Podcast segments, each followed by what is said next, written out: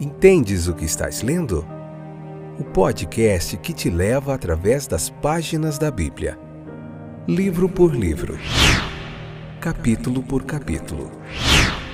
Uma exposição bíblica emocionante. Aperte os cintos e embarque comigo nesta viagem.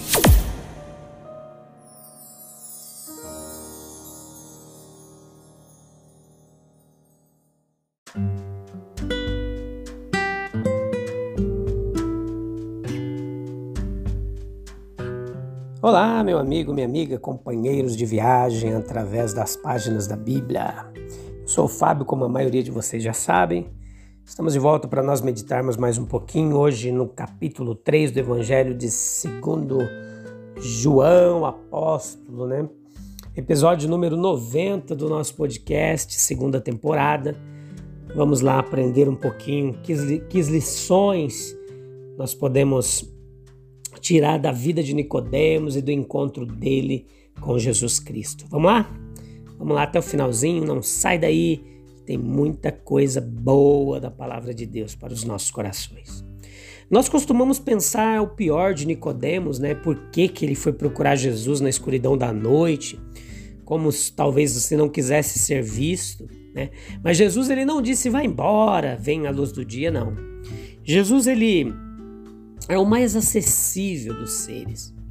É melhor vir de dia do que de noite, né? Talvez, talvez indicaria uma, uma coragem maior, mais determinada, empenhada em conhecer a verdade, né?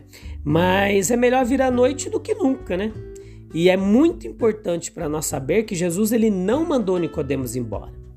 Assim nós temos uma ilustração de como Jesus não quebra a cana quebrada e nem apaga o pavio que fumega, como diz a profecia bíblica. Né? Qualquer que seja a hora que Nicodemos escolhe, é a mesma verdade que ele terá que ouvir. Se o homem não nascer de novo, ele não pode ver o reino de Deus. Nicodemos quer ir a Jesus, com segurança por sua própria posição. E vindo e ele supera a dificuldade, como ele pensa, né, vindo à noite, Imagine Nicodemos chegando lá, depois de, dos cumprimentos habituais ali e tal, ele abre caminho para o verdadeiro motivo que o trouxe. Então ele começa assim a falar com Jesus. Ele deve ter começado assim: Você deve saber que eu sou um mestre, né, um fariseu, um líder dos judeus e portanto eu não posso vir a qualquer hora, né, Jesus? Então, se eu viesse à luz do dia, minha vinda ia ser conhecida, todas as coisas boas que eu trabalhei para ganhar poderiam desaparecer, correr risco. Portanto, antes de eu me arriscar, eu preciso saber um pouquinho mais sobre você. Jesus, ele ele faz isso imediatamente por uma de uma daquelas declarações fundamentais que vão até o âmago das necessidades humanas, né? Jesus diz para ele: Olha, a não ser que o homem nasça de novo, ele não pode ver o reino de Deus. Assim é dada uma indicação sobre o tipo de pessoa que se beneficia com o ensino de Jesus. Nicodemos está certo ao chamar Jesus de mestre, mas Jesus sabe bem para quê, qual foi a motivação daquele fariseu ali de o procurar. Né? É, talvez Nicodemos estivesse interessado em, mesmo na improvável, né? É, que mesmo por mais improvável que pudesse parecer, né? Se Jesus fosse estabelecer um reino, talvez ele conseguiria uma posiçãozinha ali. Mas é, nós vemos aqui claramente nesse capítulo 3, leia o capítulo 3 para você entender do que, que a gente está falando. No versículo 3, quando Jesus apregoa sobre o reino de Deus. Né? Essa linguagem do Senhor Jesus ela é empregada aqui no início ainda do seu ministério e nós aprendemos qual era a sua principal, qual era a sua própria concepção de uma religião verdadeira, de adoração.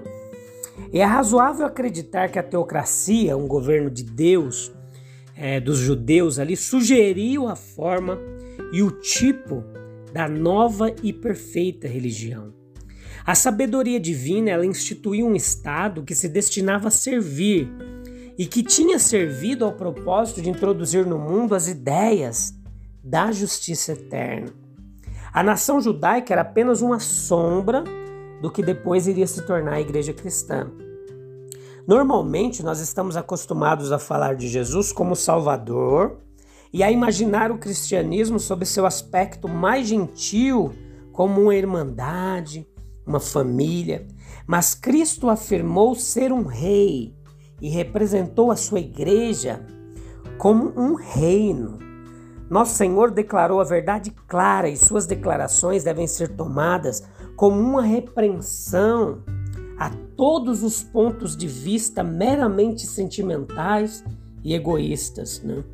A monarquia absoluta está entre os homens desconfiados por causa das imperfeições e fraquezas da natureza humana. Um governante com poder absoluto independente, geralmente, ele se transforma em um tirano. Mas Cristo, sendo Filho de Deus, a encarnação da sabedoria e justiça divinas, está apto para governar e o seu domínio é reconhecido como merecedor de submissão por parte de toda a humanidade. O Senhor Jesus ele veio para reafirmar e restabelecer o domínio divino sobre os seres espirituais e também sobre os seres inteligentes. Que estes estão, em certo sentido, sujeitos à autoridade divina, isso não é questionado. Mas Cristo deseja uma obediência voluntária e alegre. Assuntos relutantes não lhe proporcionam nenhuma satisfação. Governar sobre a vida corporal e externa dos homens é objeto de ambição humana. Mas os reinos deste mundo, sua glória, não têm encantos para Cristo. É nos corações humanos que ele deseja e ama reinar. Ele tem sem dúvida um império externo, mas isso ele possui em virtude de seu domínio espiritual. Os homens que nascem na Inglaterra, por exemplo, nascem súditos da rainha da Inglaterra, mas devem nascer de novo da água e do espírito, a fim de que se tornem súditos do reino do Senhor Jesus Cristo. Devemos estar de acordo com a afirmação bíblica de que o cristianismo, em sua plenitude divina, envolve a participação dos homens em novidade de convicções, novidade de sentimento, novidade de princípios, novidade de vida. O novo nascimento ele começa com uma nova vida. O novo nascimento, sem dúvida, dirige nossos pensamentos né, de uma forma divina, de uma direção divina. A cidadania de uma grande nação, de uma cidade poderosa, ela é valorizada pelos homens por causa das honras e vantagens que isso possa oferecer. Como, por exemplo, na, na frase civis romanos, né, que não era uma ostentação vazia, uma expressão que Cícero usou para definir o cidadão romano, aquele que era um cidadão romano, ele tinha garantida, entre outras coisas, a sua segurança quando viajava pelo Império Romano. Muito maiores, meu querido e minha querida, são as imunidades e honras e alegrias relacionadas com a cidadania no reino de Cristo. A segurança que é experimentada sob a proteção divina, a felicidade que flui do favor divino, o lucro espiritual que acompanha a submissão aos requisitos divinos estes são alguns dos privilégios concedidos a quem está dentro, mas desconhecido para quem está fora do, do plano celestial, do reino celestial do Filho de Deus. Todos os reinos terrestres trazem dentro de si sementes de decadência, de corrupção, mas destes o estado espiritual está completamente livre não está sujeito a nenhum declínio e queda, porque é divino, incorruptível, imperecível, um reino eterno que dura por todas as gerações. E o que é nascer da água e do Espírito? Esse versículo, o versículo 5 do capítulo 3 de João, responde a uma pergunta.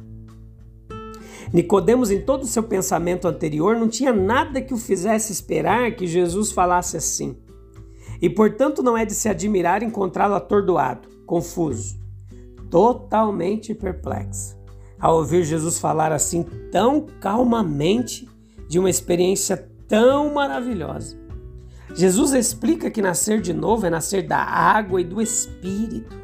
Nascer da água significa, é claro, passar pela experiência do arrependimento, né, do batismo. O verdadeiro discípulo de João Batista, ele nasceu da água. Ele se arrependeu, mudou sua antiga visão de vida, manifestou essa mudança de visão por meio de uma mudança de hábitos e práticas, e como sinal de tudo isso, foi batizado nas águas. Evidentemente, Nicodemos ainda tinha essa experiência pela frente. Ele não havia sido um dos discípulos de João Batista.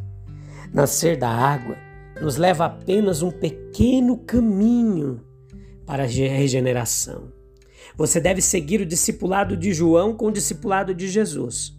Você pode deixar de cuidar do velho e ainda assim não ter encontrado o novo. O caminho para o novo.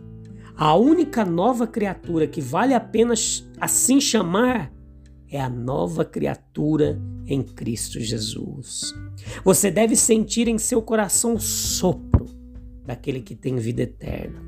Pelo arrependimento, as coisas velhas passam. Pelo nascimento espiritual, todas as coisas se tornam novas. O homem espiritual olha para o um mundo novo de uma perspectiva nova. O precioso torna-se sem valor e o sem valor se torna precioso.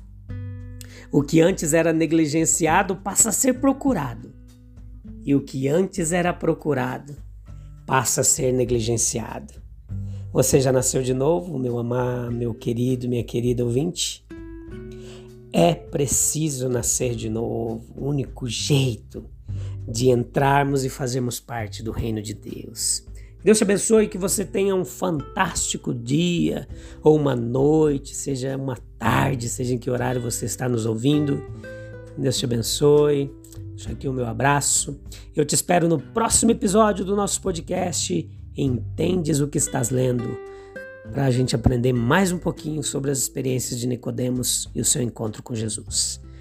Tchau, tchau.